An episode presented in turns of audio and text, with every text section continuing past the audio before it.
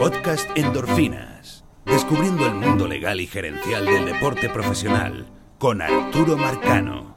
Bienvenidos a un nuevo capítulo dosis o episodio de Endorfinas. Hoy vamos a hablar de dos casos. El caso que ocurrió esta semana, hoy estoy grabando este episodio un viernes 7 de julio a las 3 de la tarde. Esta misma semana ocurrió o suspendieron a Jimmy Cordero por el resto de la temporada eh, por violar la política de violencia doméstica. Ya vamos a hablar en detalle eso, lo hemos hablado con anterioridad, pero el caso de, de Jimmy Cordero tiene una particularidad. Y luego vamos a tocar el tema de Alex Manoa que hablamos en el episodio pasado. Yo creo que hubo, pudo haber generado cierta confusión porque me llegaron un par de mensajes y quiero aclararlo, además de que oh, está ocurriendo algo particular también en ese caso. Eh, coincidencialmente en el día de hoy, el 7 de julio, pero también vamos a hablar de eso en su momento. Primero, les agradezco mucho la, la audiencia y la, el hecho de que aun cuando eliminé mis cuentas en Twitter, el podcast sigue teniendo bastante promoción a distintos niveles y se refleja en la en las distintas tablas de audiencia de distintos países. Así que le agradezco mucho que, rieguen la voz. Ahorita salió un nuevo sistema, un nuevo, una nueva red social que se llama Thread, eh, que ya estoy activo allí. Arturo-J-Marcano.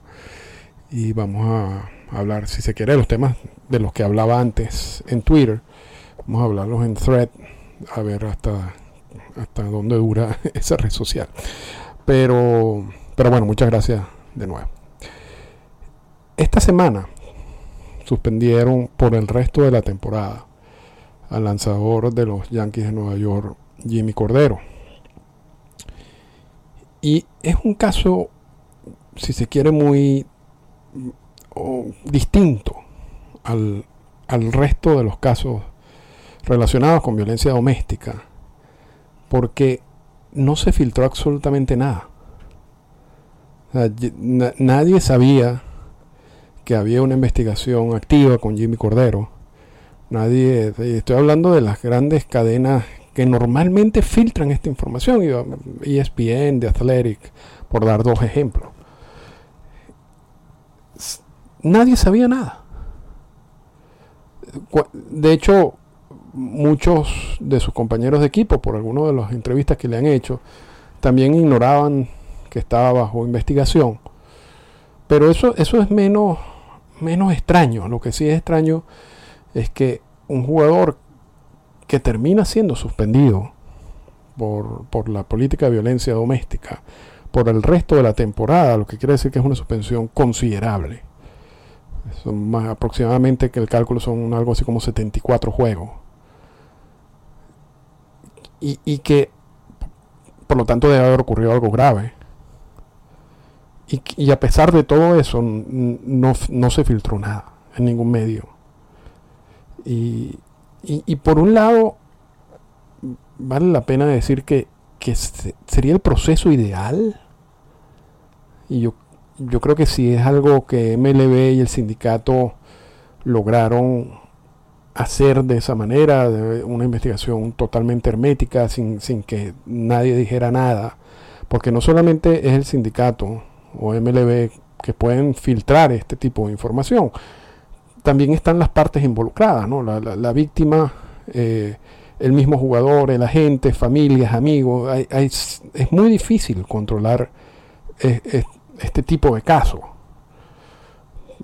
Con, con el fin de que nadie diga nada se haga la investigación y se decida. es básicamente imposible. Yo creo que este es el único caso que yo recuerdo de desde que tenemos la política de violencia doméstica, que no es vieja, es reciente, el primer suspendido fue José Reyes, en el que no se dijo absolutamente nada, sino al momento de la suspensión del jugador. De hecho, y, y esto también como que termina de darle como esta, esta categoría misteriosa de caso al de Jimmy Cordero. El comunicado de prensa de MLB es muy escueto. Realmente no dice, no refleja absolutamente nada. Dice, luego de una, investigación y de acuerdo con lo que dice la política de violencia doméstica, agresión sexual y abuso de menores, hemos decidido suspender a Jimmy Cordero por el resto de la temporada y que se someterá a un plan de, tratamiento eh, correspondiente.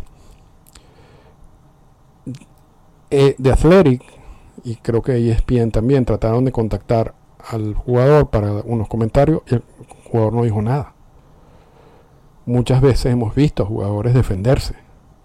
O no tanto defenderse de negar lo que ocurrió, pero muchas veces solicitando disculpas y, pidiendo una nueva oportunidad para, para, para, volver a su carrera, etcétera, etcétera. ¿no? Pareciera como un paso obvio que sucede en estos casos.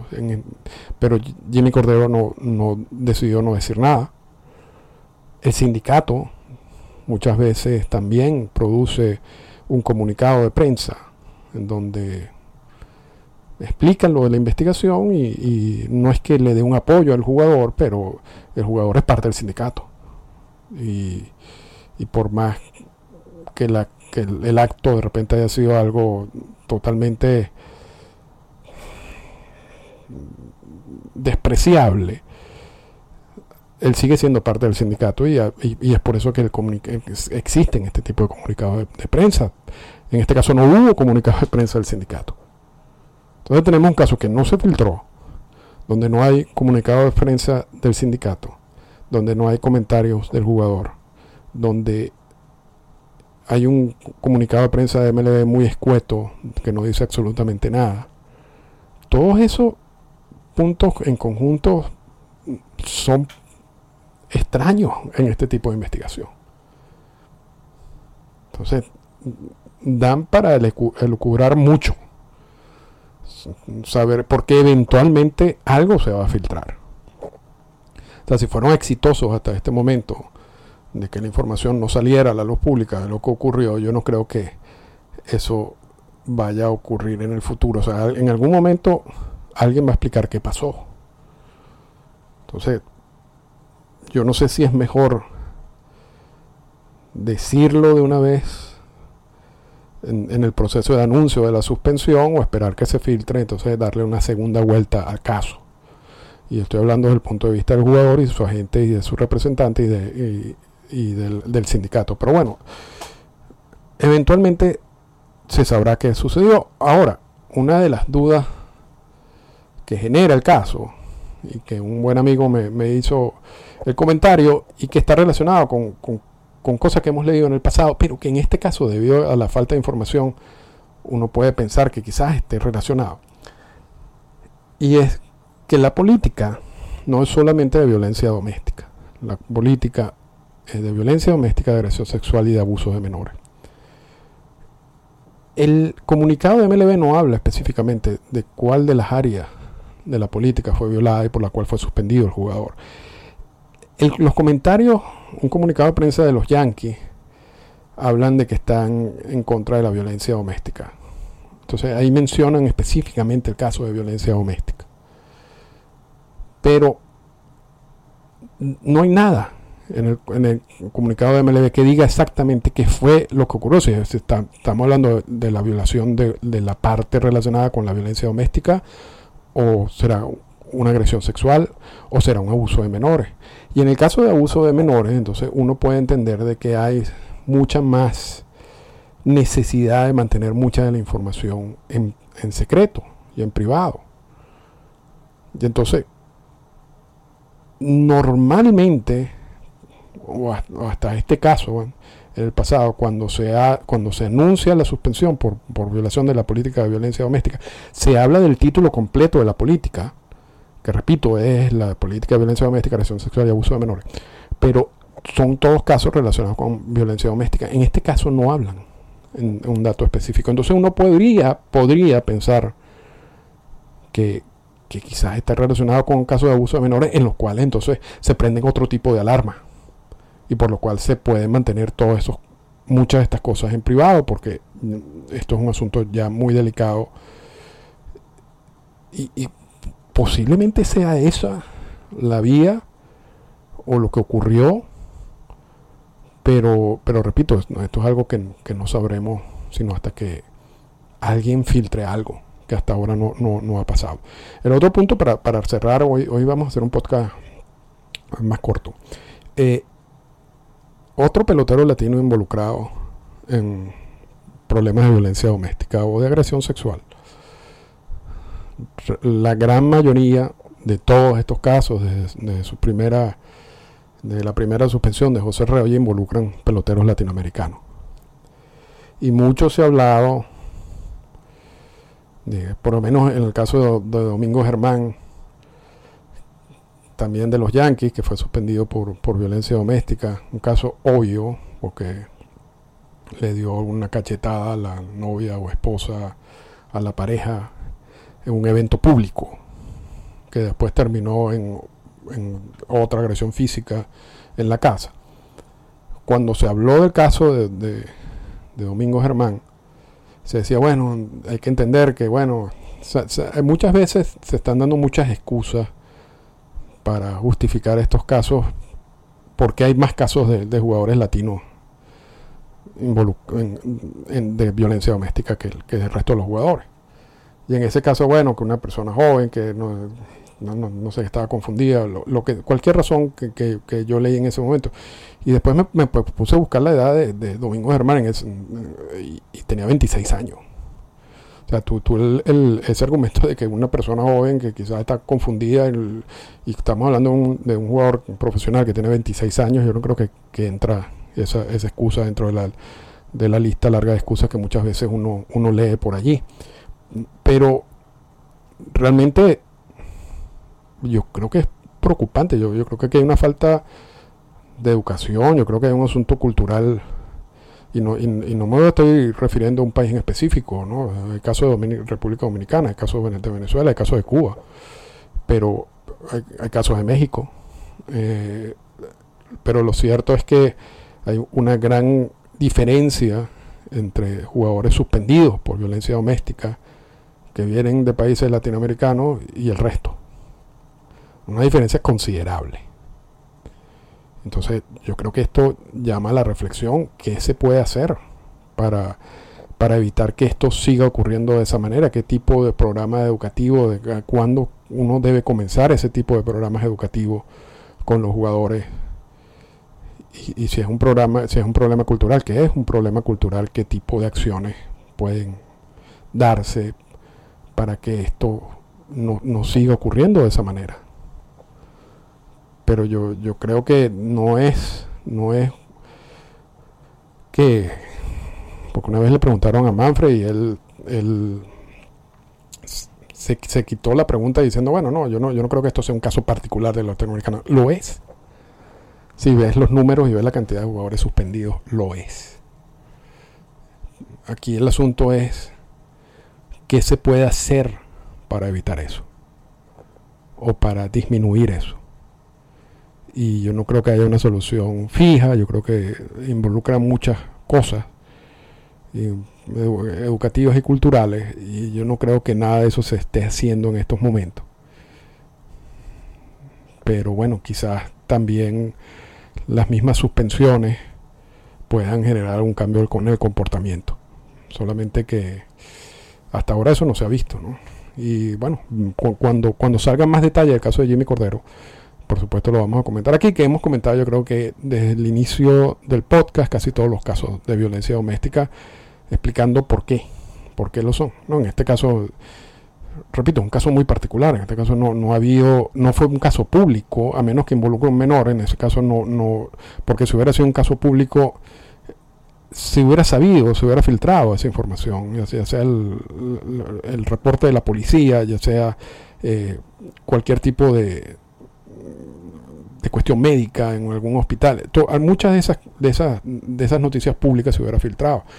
Y, a veces no solamente en los medios normales, como ESPN otros, sino medios amarillistas que, que, cubren esta, esta, esta fuente. Entonces no fue público. Tiene, o, si fue público, repito, puede ser que haya involucrado a un menor. Y eso genera otro tipo de protecciones. No, no parece que que hay un proceso en sí legal. Los jugadores, los compañeros de Cordero no sabían nada. De hecho, estaban confundidos. El mismo manager Aaron Boone, las declaraciones, bueno, la verdad que no entendí mucho lo que me estaba diciendo. Hay, hay, muchas, muchas cosas aquí que, que, no sabemos en estos momentos nada, pero que bueno, que eventualmente sí lo sabremos. Eh, pero, pero bueno, con eso cerramos esta primera parte y vamos entonces a, a la segunda parte, que es el caso de Alex Manoa, que comentamos en el podcast pasado. Y yo creo que mm, voy a, voy a resaltar exactamente cuáles eran los dos puntos principales del podcast pasado. Uno, que la carrera de un jugador en grandes ligas es bien... No, es difícil desde muchos puntos de vista. Mm, muchas veces cuando uno hace ese análisis de que este jugador le quedan cinco años de control y después se va a declarar agente libre y entonces ahí va a firmar por tanto o, que acaba de firmar una extensión de contrato y entonces es muy por debajo de su valor real. Cuando uno hace todos esos análisis económicos y contractuales, uno, tiene que asumir o presumir que, esos jugadores van a seguir rindiendo de, la misma manera eh, por el resto de su carrera. Y, no es siempre así, por distintas razones. A veces es por alguna lesión. A veces por otros asuntos, como el caso de Matt Harvey, tenía una adicción, no lo trataron y, después votó su carrera. Y, a veces son por asuntos como el caso de Alex Manoa, ¿no? No, no, pareciera de que hay un asunto físico en su, en su caso. Eh, uno de los alegatos es un asunto mental, que, no, que ha perdido confianza. Pero lo cierto, y eso era una de, de las conclusiones del podcast pasado, es que un, lanzador que, el año pasado estuvo entre los mejores lanzadores en las grandes ligas, este año de repente no puede lanzar. Entonces, eh, apartando el hecho de que tratamos de buscar algunas razones por las cuales justificar o explicar qué es lo que está pasando con Alex Manoy, no, no, no la conseguimos.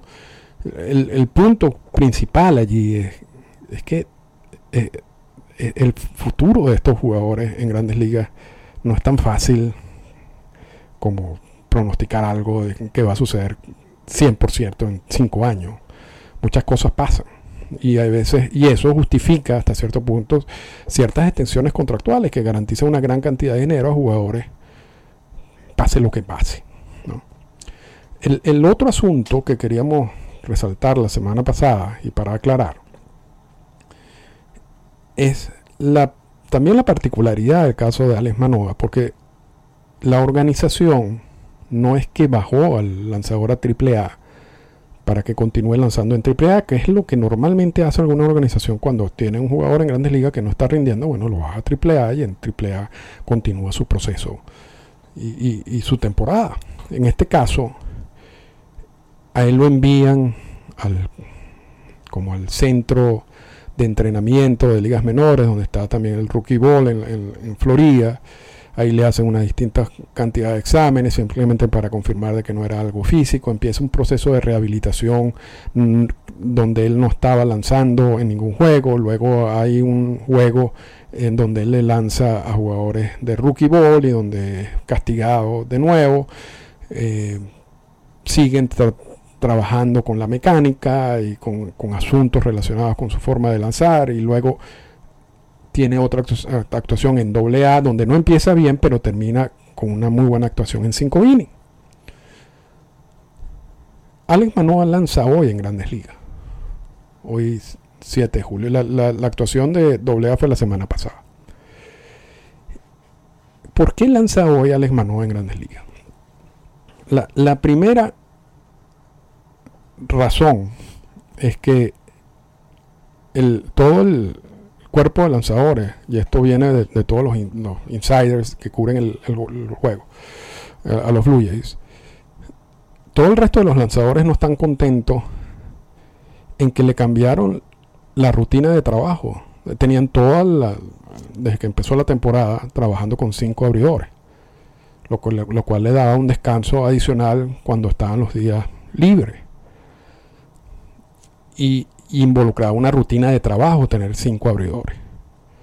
Cuando bajan a Manoa, básicamente el mensaje es, vamos con cuatro abridores y con uno en caso de que necesitemos un, abridor de emergencia. Que en este caso, en el, caso de los Blue era Trevor Richards. Pero si no hay necesidad de usarlo, vamos por cuatro abridores hasta que podamos resolver el asunto con Alex Manoa. Lo que quiere decir que toda esa rutina de trabajo que antes era con cinco abridores, ahora es de cuatro abridores. Y eso le quita días de descanso a, muchos de estos, a, estos abridores. Y no les gusta. Y se empezaron a quejar con la organización. Y muchos de estos abridores no son jugadores jóvenes. está Gossman, por supuesto está Kikuchi, el mismo Berríos y Chris Bassett. Y diciendo, yo, nosotros no podemos seguir con este... O sea, nosotros teníamos nuestra rutina de trabajo con cinco abridores, la, provisional por cuatro abridores no funciona. Básicamente es el mensaje del equipo a la organización. Y es obvio que no hay un quinto abridor en las granjas que tú puedas subir a asumir ese rol. Porque si lo hubiera, lo hubieran hecho. Entonces, hay una presión interna por volver a los cinco abridores. Y la única opción que hay es volver a llamar a Manoa. Ahora, ¿qué sentido tiene que luego de y vamos vamos a, de verdad que ojalá hoy lance muy bien contra los Tigres de Detroit eh, porque esto no es un asunto de, de estar en contra de Manoa simplemente estamos analizando lo que es el movimiento gerencial y también vamos a hablar un poco de lo que es lo que podría pensar el agente de Manoa ¿Qué, sentido tiene que Manoa que, ha tenido todos estos problemas en la temporada lo sacan del roster de grandes ligas lo envían a ligas menores o al, o, al sistema de ligas menores, tenga dos salidas, una muy mala y una buena, y ya regrese a las grandes ligas. O sea, ya se hizo el trabajo en dos semanas, en tres semanas. Todo lo que no pudieron hacer desde el, desde el sprint training hasta acá se resolvió en dos semanas, con dos actuaciones.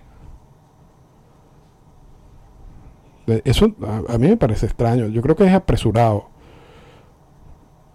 si, vamos al punto de que lo tienes que sacar del, roster de 40 y enviarlo a ligas menores. Porque si fuera otro asunto, si fuera un asunto de una lesión, por ejemplo, bueno, tú sabes que en 15 días regresa. Ahora, aquí, se resolvió el asunto. En, esos días en que estuvo fuera del roster de Grandes Ligas. O baja, van a van a activar todo ese proceso de, de recuperación ya a nivel de grandes ligas. Donde tienes, por supuesto, el, coach de picheo, Pete Walker, y tienes una cantidad de, herramientas allí que quizás puedan ayudarlo más a que se lo tenga lanzando esporádicamente con un, equipo de rookie ball o a un equipo de doble A. esa, es, esa es la decisión gerencial que hay que entender. Por otro lado, hay que ponerse también en la posición de Alex Manoa y de, su agente, ¿no? Y todo esto lo hablábamos la semana pasada. Él tiene 25 años y por supuesto quiere, ahorita está ganando sueldo mínimo y, quiere acumular la mayor cantidad de días de servicio para poder declararse agente libre, para poder ir a, los procesos de arbitraje salarial y ganar más dinero. Eso es lógico. Y cuando un jugador tiene problemas a ligas mayores, bueno, es lógico que, lo bajen a ligas menores pero en este caso, yo creo que la gente y el mismo no era, pero ¿cuál es mi estatus aquí? Porque yo no estoy básicamente en ligas menores, yo estoy dando vueltas allí en un problema de recuperación. Yo, yo podría hacer eso a nivel de grandes ligas. Y sigo acumulando mis días de servicio. No, no en un no en un estatus que no existe realmente contractualmente. Y, yo puedo asegurar de que ha habido presión por ese lado al equipo. Pero lo cierto es que, que Alex Manoa lanza hoy. Luego de haber sido sacado del roster porque tenía serios problemas y realmente ha, tenido muchos problemas desde el inicio de la temporada. Ojalá que esas dos semanas hayan sido efectivas y que el proceso de recuperación comience de una manera positiva en el día de hoy. Pero sí suena extraño toda la manera como han manejado al jugador. y cómo se ha manejado este caso particular. Eh, pero bueno, vamos a ver qué pasa. Y de nuevo les agradezco mucho la audiencia. Esta fue una presentación del podcast Endorfinas. Para comunicarse con nosotros, escríbanos a las siguientes cuentas en Twitter. Arroba Arturo Marcano y arroba Endorfinas Radio.